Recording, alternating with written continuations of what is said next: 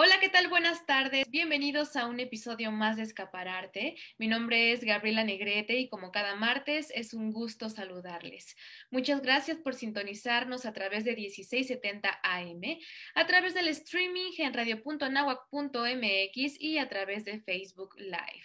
Les recordamos que nos pueden encontrar en Facebook como Escapararte, en Instagram como Escapararte Oficial y en Spotify como Escapararte. Así que sin más preámbulos, cedo el micrófono a Vivi, quien hará la presentación de nuestra invitada del día de hoy. Muchísimas gracias, Gaby. Hola, ¿qué tal? Yo soy Vivi Esteves. Qué gusto encontrarnos en una emisión más de Escapararte. Y así es, yo voy a presentar a nuestra invitada del día de hoy. Ella es Adriana Marroquín, cantante, pianista y compositora. Adriana, qué gusto tenerte con nosotros. Bienvenida a Escapararte. Muchas gracias. Yo estoy muy contenta de, de pasar un rato con ustedes platicando de música o de lo que, de lo que haya que platicar. Padrísimo. Bienvenida, Adriana. Adriana, cuéntanos para iniciar esta charla, ¿cómo fue tu acercamiento a la música? O sea, ¿cómo descubres esta pasión? Pues mira, desde muy chiquita en mi casa había mucha música porque mi papá es súper amante de la música. Aunque él era muy rockero, a mí eso de niña no me gustaba mucho, pero sí me acuerdo que había un disco, ¿no? Acetato de Cri Cri y a mí me encantaba escucharlo, ponerlo y hacer como una representación de ese disco. Yo creo que ahí fue como mi primer este, acercamiento, digamos, por voluntad propia, ¿no? Porque tenía clases en la escuela y todas estas cosas, pero, pero ahí siento que yo empecé como a conectar con el rollo de que la música contaba una historia, ¿no? Y que, y que nos ayudaba a expresarnos. Y pues a partir de ahí, desde chiquita, empecé con clases de canto, de piano, ¿no? Y como que poco a poco fui descubriendo y en la adolescencia fue que ya como tal empecé a escribir canciones. Y esto surgió porque yo sacaba muchísimas piezas de, de Fiona Apple, de Vanessa Carlton, de ellas dos en, concreto. Bueno, también un poco de Nora Jones.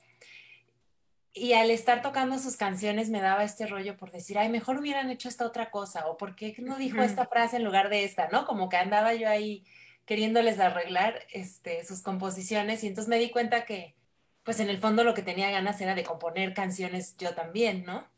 Y, pues empecé a componer al principio, como todas las canciones, no tenía ni pies ni cabeza, ¿no? Y, creo que con los años, pues, uno, además de que me meto a estudiar y todo esto, pues bueno, cada, cada, cada material que uno hace, pues va evolucionando y creo que va teniendo muchísima, muchísimo más sentido, ¿no? La música. Oye, Adriana, y por ejemplo, ¿cuándo es cuando, o sea, entiendo este gusto y pasión por la música desde, desde muy niña, pero ¿cuándo es que te das cuenta que es a lo que te quieres dedicar profesionalmente? Ok, pues mira, justo cuando tenía que elegir carrera, fue muy complicado para mí porque también así junto con la música, desde muy niña desarrollé el tema de la actuación este, tomaba muchas clases de teatro y, y, me gustaba mucho. Entonces, para mí fue muy difícil a esa edad escoger qué voy a estudiar, ¿no? Música o actuación. Y me encontré con el Centro Universitario de Teatro, que es la Escuela de Teatro de la UNAM, y que es una escuela que además de mucho teatro tiene clases de música y de canto, ¿no? Y decidí estudiar ahí y la verdad es que ahí al mes de haber entrado fue que me di cuenta que, que sí quería música, ¿no? Porque recuerdo muy bien que pues sí teníamos clases de música, pero principalmente era teatro, ¿no? Y por los horarios no me daba tiempo de pasar tantas horas al piano como a mí me gustaba. Y me acuerdo que arriba de mí había, en la, en la generación arriba de mí había una chica que era bailarina, había sido bailarina de ballet antes de entrar, ¿no? A la escuela de actuación. Y me acuerdo que un día me acerqué a platicar con ella y le dije, oye, ¿tú no extrañas muchísimo bailar? Le dije, no, no te da así como mucha tristeza que no te da tiempo. Y me dijo, pues sí lo extraño, dice, pero para nada compararía eso con la felicidad que me da a mí estar actuando, ¿no? Y en esa plática con ella me di cuenta que tal vez lo mucho que yo extrañaba la música era un poquito más de lo normal, ¿no? Que había realmente ahí algo como que, que sí me estaba llamando más en la música de lo que me estaba llamando en la actuación, ¿no? Y finalmente sí terminé la carrera de actuación porque pues son mundos ligados, ¿no? Pero creo que ahí sí, sí me di cuenta que al terminar la carrera pues iba a irme más hacia la música, ¿no? Wow. Y aparte que ambas carreras son súper absorbentes y requieren y exigen muchísimo tiempo, entonces es muy real que aunque estudies eh, estas dos carreras que están muy ligadas, sí te inclinas más hacia una. O sea, el, eh, la pasión y la exigencia de la carrera que estás estudiando, o sea, te lo piden, sí o sí. Entonces, sí, qué, qué padre, qué padre que tuviste la oportunidad de estudiar ambas carreras. Sí, la verdad es que sí, como dices, son, son muy hermanas, o sea, se llevan muy bien, se aportan mucho una a la otra, una a la otra las carreras, pero sin embargo sí, sí son muy demandantes también, ¿no? O sea, y muy celosas cada una, sí te piden. Súper celosas. Sí. Oye, Adriana, y veo que ya tienes bastantes álbums. ¿Y nos puedes platicar de ellos y si hay alguna diferencia entre cada uno o cómo fue el proceso? Pues mira, mi primer álbum se llama No me gusta extrañar. Nunca pensé que se iba a ser un álbum. La verdad es que fueron canciones que yo fui produciendo un poco con Quincas Moreira, otras las produje con Mariano Castrejón. Ya no me acuerdo si hay con alguien más. Ah, bueno, el arreglo de Está al pie del volcán ahí, que tiene arreglos de violín de Iscasel Pérez, que es mi actual productor. Y la verdad es que yo no pensé que eso iba a ser un álbum, pero con un amigo que se llama Pepe Le Pone, que me ha hecho varios videos, decidimos, no, pues ya es momento de subir material a Spotify, ¿no? Y, y él fue el que me dijo, pues vamos a subirlo todo, ¿no? Como una compilación, ¿no? Y yo más bien siento que ese álbum es eso, es una compilación de lo que había grabado hasta ese momento, pero realmente nunca lo, lo planteé como un álbum, ¿no? Que tuviera una...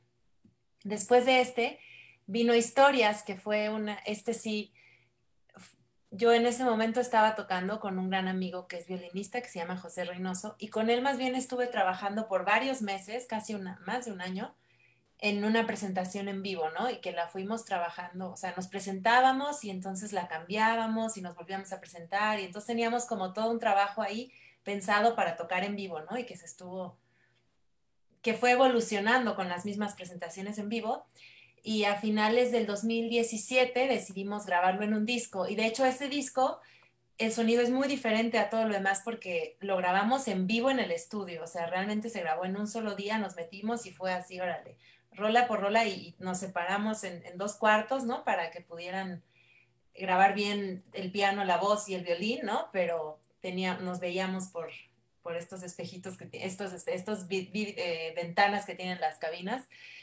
Y, y así grabamos ese disco, ¿no? Lo que él y yo queríamos era como justo plasmar esto que, habíamos creado, que era un en vivo, no era un disco de estudio, ¿no? Después de ese disco viene Demonios Atrapados, que al momento que yo estaba grabando historias, ya estaba haciendo esta selección. Yo ahí decidí que quería hacer mi disco piano y voz, ¿no? Quería como que mostrarme lo más... Sí había presentado antes canciones piano y voz, pero tenía mucho, eh, muchas cosas, como muchos arreglos, ¿no? Y quería yo mostrar pues lo que era la música así como yo la componía, ¿no? Como surgían esas canciones y ese disco originalmente yo le escogí 50 canciones. La primera selección que hice para ese disco tenía 50 canciones. Obviamente siempre supe que no iba a tener 50 canciones, ¿no? Pero dije, ok, estas son las 50 que, que me parece que pertenecen al universo, ¿no? No sabía ahí el nombre y entonces en esas 50 canciones empecé a mostrarle amigos, ¿no? De la música, decirle, a ver, ¿cuáles te gustan? A ver cómo te suenan, ¿no? Y así con unos cuantos amigos les mostré, me daban su retroalimentación y fue que decidí, ¿no? Que el disco era Demonios Atrapados y que tenía y que tenía estas canciones. Finalmente lo metí en dos partes ese disco porque en ese momento yo todavía estaba aprendiendo a usar las plataformas de, para subir música y no lograba cómo subir en un mismo álbum títulos en inglés y en español. Y entonces yo no quería cambiarles el título a las, el título a las canciones que eran en inglés por español. Entonces dije, bueno, va a ir en dos partes, ¿no? Porque no quería como que cambiar eso. Y de ahí yo comencé ya a trabajar con mi disco Art of Lights eh, a finales del 2018, si no mal recuerdo, empecé a trabajar en él. Pero surgió la colaboración que hicimos José Reynoso, el violinista, y yo con Armando Manzanero, de su pieza Nos hizo falta tiempo. Y ahí George Michelson, que es alguien que le gusta mucho mi proyecto, eh, me pidió hacer un disco de covers, ¿no? Inspirado en esta canción que habíamos, porque me dijo que le gustaba mucho cómo sonaba en mi voz este tipo de piezas, ¿no? Y entonces él hizo toda una selección y ya, y trabajé en ese disco, tuve que poner en pausa Art of Lights y trabajar en el disco de covers para poderlo sacar. Y todo esto, esto lo produje con Iscasel Pérez. Eh, en realidad puse en pausa Art of Lights porque quería producir también el disco de covers con, con Iscasel, ¿no? Entonces, pues no nos daba la vida para estar haciendo dos discos a la vez, ¿no? Y fue padrísimo, ¿no? Haber tenido este, como este puente que fue el disco de covers, porque siento que Art of Lights realmente fue un proceso muy fluido entre Iscasel y yo, como que ya teníamos un lenguaje casi telepático, ¿no? Yo ya nada más le tenía que decir así tres cositas de la canción y él solito me entendía, ¿no? Por dónde iba el arreglo y y pues más o menos esa es la historia de los álbums. Oye, Adriana, ¿y por qué no nos cuentas un poco sobre tu proceso creativo? ¿Qué surge primero? ¿La letra, la música? ¿Dónde empiezas cuando empiezas a crear? Hay varios lugares, ¿no? Cada canción tiene su, su forma de nacer. Por ejemplo, Demonios Atrapados eh, surgió piano y voz, letra a la vez, toda, toda. Fue así como una como un hilito, así que un día me acababa yo de mudar de casa y, era una de esas etapas en las que uno se siente muy estancado, ¿no? Y, pues no sé, me senté a, como desahogarme y esa canción salió así como un hilo tal cual, ¿no? Pero por ejemplo, Art of Lights fue una canción que primero hice toda la letra.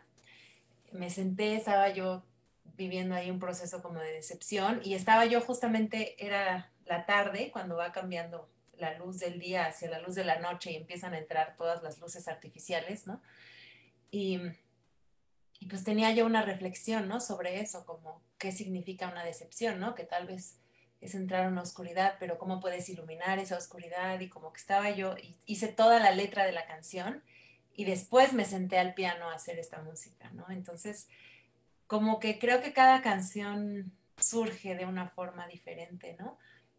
Ah, creo que al principio, no sabría bien cuál es el principio, pero más atrás en mi historia, era más común que yo compusiera como, como que me volcaba, ¿no? De un momento a otro. Tengo por ahí otro disco de otro proyecto que se llama No es aquí, y en ese disco hay una canción que se llama Junto al mar.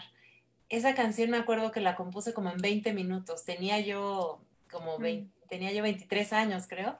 Y en esa época yo componía así, como que me, me volcaba, empezaba a componer y fum, fum, fum, no me paraba, ¿no? Y ahora creo que me pasa más que me tardo, ¿no? Como que escribo varias letras y voy al piano y regreso y les doy días y, y como que con el tiempo me he ido volviendo más lenta para el proceso de componer. Ya. ¿Y de dónde surge esta necesidad o este deseo por escribir en inglés y en español? Bueno, en realidad eso, así, eso fue como muy natural, ¿no? Eh, como muchos nos pasa aquí en México, pues siempre crecí muy pegada al idioma inglés, ¿no? Tanto por la escuela bilingüe, por toda la tele que vemos, toda la música que escuchamos, por familia que tengo, ¿no? Eh, tanto en Estados Unidos como en Canadá. Y entonces en realidad siempre fue un idioma que, que de muchas formas estuvo en mi vida, ¿no? Y sobre todo muy asociado a la música. Como les platicaba, mi papá es rockero y ya saben que que el rock tiene, el rock tiene un legado así de música en inglés pues impresionante y de la cual mi papá era súper fan. Entonces siempre tuve muy, muy asociada la, la música al inglés y siempre he sentido que mi composición en inglés a mi composición en español es diferente, ¿no? Que hay como una diferencia ahí en las melodías y yo más que verlo como como un recurso de idioma, lo veo como justo un recurso musical, ¿no? Así como eliges un acorde menor, pues eliges la letra en inglés, ¿no?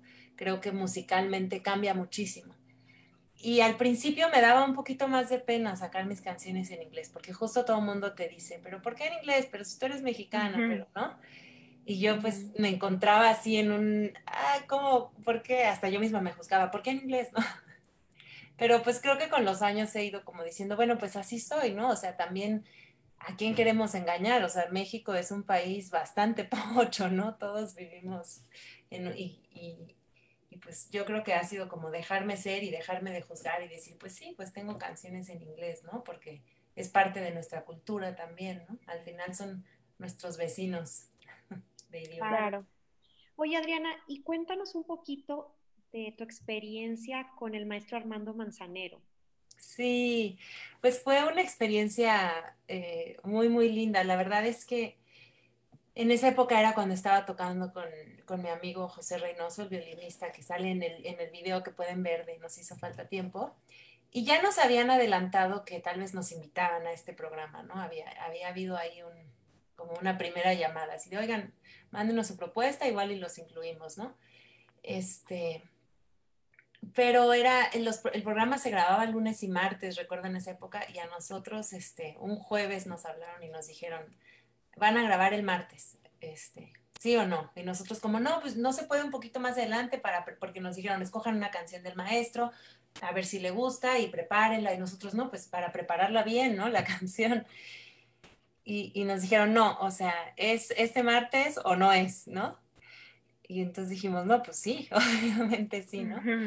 Y, le propusimos esta canción, la aceptaron y nos pusimos así como locos a, buscar nuestra propia versión, ¿no? Por, de esta canción. Primero la trabajamos entre José y yo y estuvimos ahí todos esos de jueves a, a, martes, pues dándole vueltas, cómo nos gustaba tocarla, este, ¿no? A figuras al violín, la voz, etcétera. Y ya finalmente, la verdad es que era muy rápida la grabación con el maestro. O sea, el maestro te veía tocar lo que tú tocabas tú solo y ahí decidía si sí iba a hacer el dueto contigo. Y ya, y ¡fum! Vámonos, no había ensayo ni nada, o sea, creo que grabamos dos tomas y se acabó, ¿no? Y este, pero fue súper lindo, la verdad es que él tenía una energía a la hora de, de, de, la canción que era impresionante, ¿no? Yo, yo a veces tiendo a ponerme muy nerviosa cuando toco, ¿no? Y estoy más concentrada en mis nervios. Y sí recuerdo que fue como que él, bueno, y además él de repente dice, sí voy a tocar y me siento junto a ella, pues eso a mí yo estaba así de, no, ¿no? El nervio así de que lo iba a tener ahí junto a mí viéndome tocar si me equivocaba, ¿no? Como que yo dije, no puedo estar más expuesta. No, qué nervio aparte esto que cuentas de que en unos minutos ya ibas a saber si iba a tocar contigo o no y él decidía en el momento si sí iba a cantar contigo. Sí, no, era, o sea, de veras era una. Y luego cuando ya dice, y me siento ahí junto a ella, sí fue así de, ¿qué? Espérenme tantito. Entonces ya empezamos a tocar. Yo dije, me voy a morir de los nervios, o sea, no, no, no voy a poder tocar, ¿no? Pensaba yo así como.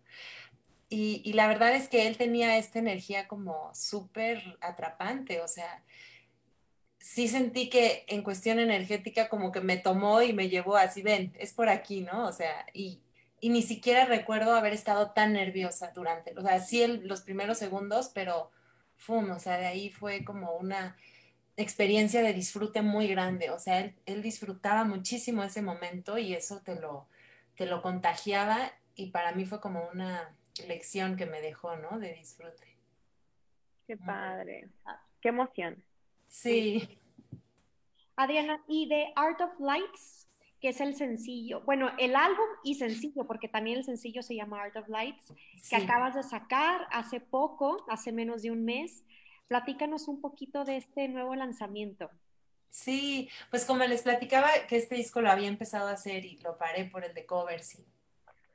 La verdad es que fue una etapa de composición muy que no puedo, digamos, poner en un solo espacio, ¿no? Como fue con Demonios Atrapados, que tengo muy claro como la selección de canciones. Aquí más bien fui componiendo y decidiendo esta canción entra, entra esta no, y, y todas como siempre fueron canciones que, que, describían un momento, ¿no? De que yo estaba viviendo de, de algunos de alegría, otros de tristeza, ¿no? Y, y al final, como que cuando englobé todo, me di cuenta que había esta gran metáfora que se, que se guardaba en el, en el título de Art of Lights, en esa canción, que era cómo, cómo podemos iluminar nuestra parte oscura, ¿no? Para mí las canciones hacen un poco esa labor. Siempre me han servido como que para atravesar momentos difíciles, las canciones me ayudan a, sí, como que iluminan ese momento, ¿no? Y entonces fue que decidí que este disco debía llamarse así, ¿no? Porque eran todas estas canciones habían iluminado algún momento de mi vida, ya sea por volver feliz, pues por facilitar un momento complicado o por ayudarme a, a plasmar un momento alegre también, ¿no? Tus influencias para, para Art of Lights, eh, cuéntanos un poquito de esta mezcla, de esta fusión de, de géneros, de sonidos que utilizaste para, para este álbum. Sí. La verdad es que antes de grabar este disco me la pasé escuchando a una banda inglesa que se llama Daughter. No sé si la han escuchado. Pasé por mucho tiempo así en obsesión total con esa, esa banda. Estuve escuchando muchos otros proyectos como The National, eh, como eh, London Grammar también. ¿Qué más estuve escuchando mucho por esa época? Mm. Bueno, Vanessa Carlton siempre está en mi.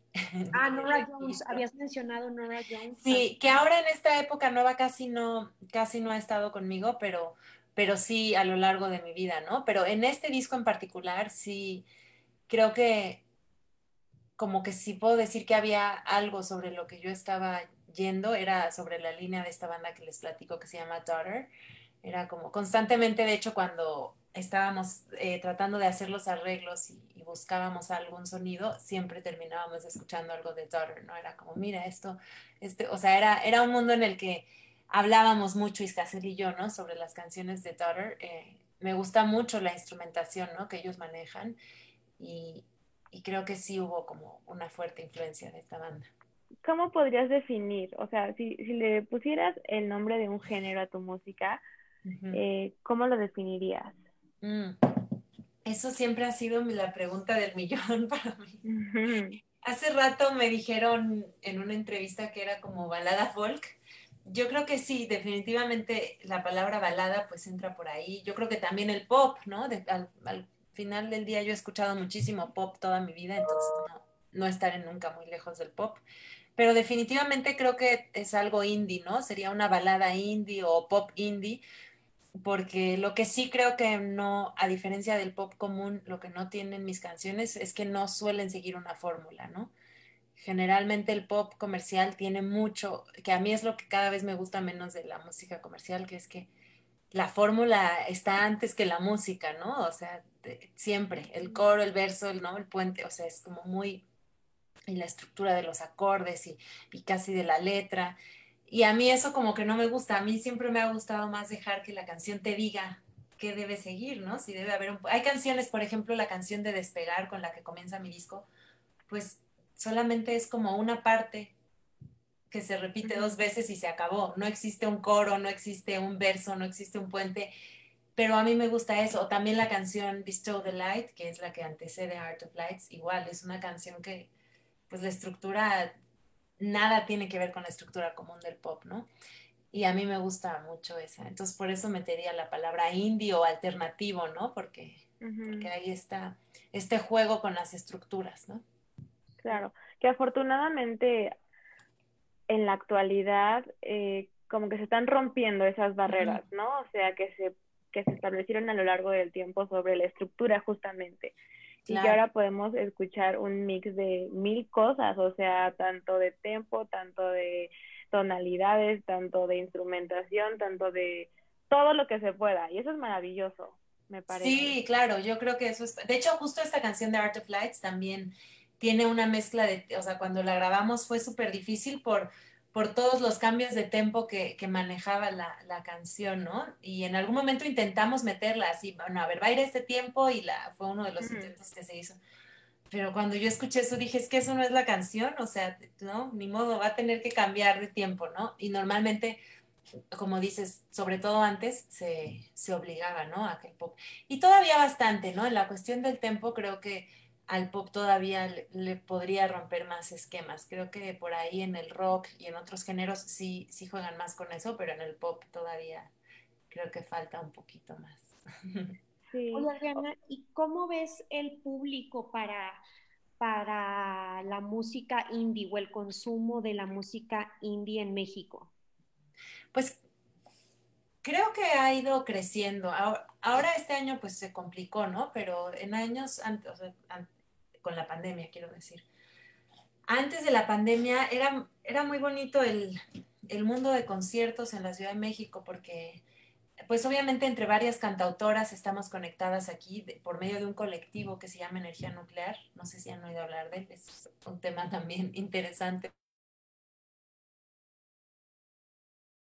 Músicos y siempre estamos al pendiente de nuestros conciertos, hay, hay como una red, ¿no? De comunicación. Y, y, por medio de mis conciertos, de los que voy, de las compañeras y todo eso, me podía dar cuenta que había un grupo que cada vez iba creciendo más, ¿no? De chicos este, que, que les gustaba esta escena independiente y que además, por ejemplo, iban a mi concierto y si en mi concierto yo tenía una invitada a la que ellos no conocían, pues entonces la empezaban a seguir y después ya también iban a su concierto y sí se estaba tejiendo una red como de a poquito, pero interesante, ¿no? De seguidores de la escena independiente como tal, ¿no? Y que ellos platicabas, que además era muy bonito porque no era tanto este mundo del el artista y el fan, sino eran nuestros amigos ellos, ¿no? O sea, te los puedo mencionar, unos de ellos son Eddie Mayer, Rodrigo García, José Ordóñez, Ulises, ¿no? Son chicos que, que son nuestros amigos, ¿no? De los proyectos. Y, y eso estaba muy padre, muy interesante. Ellos justo tenían este rollo como de la música independiente y la local querían apoyar, ¿no? En particular, porque se daban cuenta pues que, que estaba pasando algo importante en la escena independiente y que había que darle pues voz, ¿no? Claro, que es lo que falta muchísimo actualmente. Y es que ahora que lo mencionas, yo recuerdo justamente que es súper funcional esto de que das un concierto y alguien te abre el concierto y entonces si a la gente le gusta ese alguien, pues lo comienzas a seguir, empiezas a buscar su música, etcétera, etcétera. Entonces, me parece que ese trabajo colectivo o ese trabajo en equipo es maravilloso justamente para eh, que el espectador pueda conocer más del talento local. Claro, exacto. Sí, eso, eso era una red que estaba ocurriendo muy bonita antes de la pandemia y pues ahorita eh, supongo que ha seguido un poco por medio de los en vivos, pero, pero pues sí, claramente se frenó, ¿no? Porque no es lo mismo que la interacción ahí en vivo, ¿no? Que podíamos después del concierto platicar y como intercambiar. Claro, y justamente que hablas de la pandemia, Adri, cuéntanos, ¿cómo te ha tratado? ¿Qué has hecho en, en este año ya? Dios mío, qué rápido. Sí, pues sí ha sido ha sido todo un viaje, la verdad. O sea, he tenido que hacer otras cosas, nada que ver con la música. Eh, ahorita estuve trabajando en una película, eh, llevando la continuidad. Este, he tenido que hacer, hice una marca de, yo preparo cremas, ¿no? De comer, comestibles. Y en un mm. momento, pues, este, mi novio me dijo, pues deberíamos venderlas porque están, ¿no? Y dije, pues bueno, o sea, la, era en ese momento en el que no teníamos nada que hacer, que estábamos así de veras, ¿no? Y, y, lo hicimos y ahora pues ya me gustó hacerlo y porque está muy divertido y está rico y como que es este, está padre explorar otras facetas de uno, ¿no? De repente, pues descubrir que no nada más eres lo que tú creías, ¿no? Sino eres otras cosas más. Y, sí ha sido, pues obviamente tuvo momentos muy duros, ¿no? Creo que sobre todo al principio fue, pues esta idea, creo que muchos comenzamos pensando que iba a acabar pronto, ¿no? En el fondo, aunque sabíamos que no, no había fecha final, pero en el fondo de nuestro ser creíamos que no estaba muy lejos, ¿no? La fecha final. Y, y eso sí generó como mucha ansiedad, ¿no? Y, pero pues bueno, aquí seguimos en la, en la reinvención. Yo creo que todavía falta un poco más por reinventarnos. Realmente creo que es algo muy desafortunado lo que pasó la pandemia en cuestión económica, en cuestión salud, ¿no? Es muy triste para muchas familias que han vivido tragedias horribles. Sin embargo, también creo que fue muy afortunado desde otro punto de vista porque creo que nuestra sociedad necesitaba reinventarse. O sea, además de que como personas teníamos que reinventarnos, creo que en nuestro funcionamiento como sociedad, ¿no? hablando desde los medios de transporte, los medios de consumo. Eh, creo que al principio de la pandemia, por ejemplo, estaba este rollo, justo habían prohibido las bolsas de plástico, ¿no? Y entonces empezó la pandemia y como que ya no importó esa prohibición.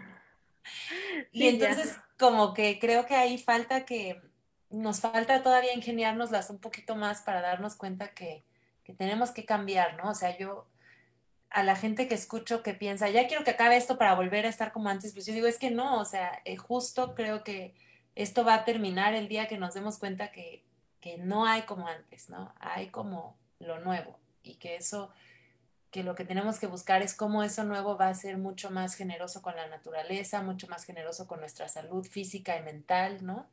Tantos, sí, que tantos problemas emocionales han surgido a raíz de la pandemia y cómo nos ha resonado tanto últimamente la salud mental y emocional que a veces la teníamos un poco estigmatizada, la teníamos un poco olvidada o no era la prioridad, nos importaban más otras cosas y creo que hoy en día nos dimos cuenta de la importancia que es estar bien integralmente y no solo en el trabajo o no solo em, eh, produciendo lo que, lo que te apasiona, ¿no? Sino cuidar todas las áreas de tu persona para estar bien. Y claro. Qué importante lo que dices de que no va a ser cuando regresemos a como era antes, ya nunca va a ser así. Y creo que no vamos a salir de esta situación hasta que aprendamos todos lo que tenemos que transformar para volver a seguir con una vida normal, aunque no va a ser igual. Claro, sí, totalmente no va a ser igual y creo que es, o sea, al final se volvió muy importante estar bien contigo mismo, ¿no? Porque antes teníamos la posibilidad de, de evadirnos, ¿no? De cómo, o sea, porque podías un día no estar contento contigo mismo y pues te salías, a, ¿no? A echar fiesta, lo que sea, y, y ahora eso pues se, digo, ya hay un poco más, ¿no? Pero hubo un momento en el que eso era como, pues, ¿no? Te tienes que quedar ahí contigo varios días más. Claro y ver cómo hacerle para... Sí, sí, creo que, esto ha sido pues muy duro, pero al final espero que para bien, ¿no? Independientemente de qué suceda y cuánto más tengamos que vivir en estas condiciones, ¿qué es lo que viene? Sí. En cuanto a música, en cuanto a otros proyectos, porque me pareció muy lindo eso que dijiste sobre que uno tuvo que reinventarse en esta pandemia y tuvo que descubrir, digo tuvo porque fue así, otras cosas, que nos hacen feliz o que nos, nos dan más ingresos, etcétera. Entonces, ¿qué viene para ti? Sí, pues bueno, esto que les platiqué de la película está ahorita, en los próximos meses tengo que trabajar en la música de esta película, entonces eh, es un proyecto del que todavía no me dejan hablar mucho, pero es algo que, ya está ahí, que se, va a hacer. Eh, y pues por supuesto que es un, eso es lo que más me emociona, ¿no? Que viene a, continuación, porque es, hacer música, pero totalmente desde otro universo, ¿no? No tiene nada que ver con mis historias, sino es otra historia, otro universo del que voy a ayudar a, contar, ¿no? Eh, viene eso, por un lado. Eh, por otro, me gustaría hacer un concierto en formato full band de este disco. Entonces estamos en la planeación. Otra cosa que yo tenía muchas ganas de hacer es una de las canciones de mi disco, se llama Veracruz es todo tuyo y quería hacer el videoclip de esta canción. Entonces también estamos en la mm. planeación de este videoclip, a ver qué tanto se va a poder hacer o cómo se va a poder hacer, ¿no? Porque eso ahora sí que está a expensas de la, de la pandemia y de los semáforos y de cómo vamos evolucionando, ¿no? Eh, y sí, pues continúo con el rollo este que les platicaba de mis cremas y de qué más, qué más es, es uno, ¿no? Aparte de músico. Claro, que, que se nos olvida aparte que aunque uno sea artista, uno es persona y, y hay muchas cosas valiosas por serlo, simplemente, ¿no? Independientemente de a qué nos dediquemos, eh, cosas que se tienen que llenar de acá adentro y no tan superficiales. Entonces, Claro, yo creo que a veces en, nuestra sociedad tenemos mucho el rollo de definirnos a partir de nuestra carrera, ¿no?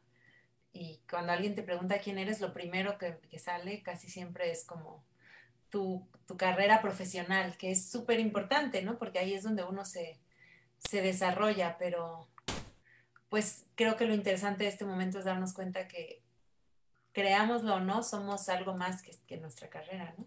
Adri, eh, lamentablemente se nos acaba el tiempo del programa, pero no nos gustaría irnos sin que nos dejaras tus redes sociales, donde podemos seguirte para conocer tu música, para conocer tus próximos proyectos. Claro que sí. Bueno, me encuentran con mi nombre Adriana con Y Marroquín. En Facebook, Instagram, en Twitter es Adri con Y Marroquín, pero ese siempre se me olvida que existe, así que mejor por Facebook e Instagram. Y las plataformas de música en todas, Adriana con Y Marroquín. En YouTube tengo varios videoclips y por ahí podemos estar en contacto en cualquiera de esos canales. Excelente. Muchísimas gracias, Adri. Qué gusto haberte conocido y te deseamos el mayor de los éxitos con tu nuevo álbum. Muchísimas gracias a ustedes, eh, un gusto platicar y gracias a la gente que escucha. Y pues nada, seguimos en contacto y les deseo lo mejor. Muchas gracias, Adri. Y pues bueno, mi nombre es Gabriela Negrete. Y yo soy Vivi Esteves y esto fue Escapararte. Y yo soy Adriana Marroquín y los dejo con Veracruz es todo tuyo. Veracruz es todo tuyo, sus rincones la humedad, su suerte de ciudad. Yo no regaré sus plantas, Veracruz es todo tuyo para que seas feliz. Yo no volveré ni al puerto ni a ti. Yo no arribaré ni a su muelle ni a sus parques a tomar café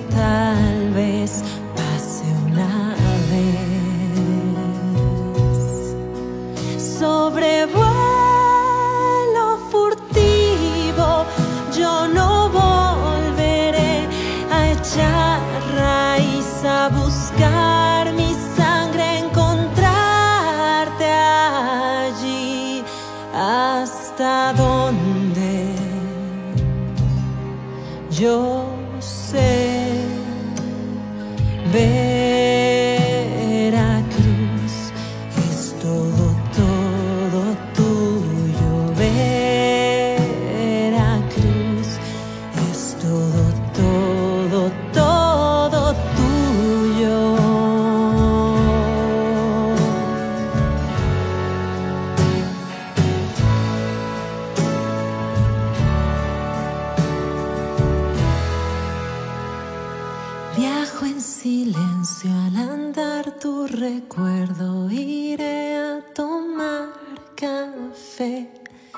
recoger canciones, pisar su arena, más no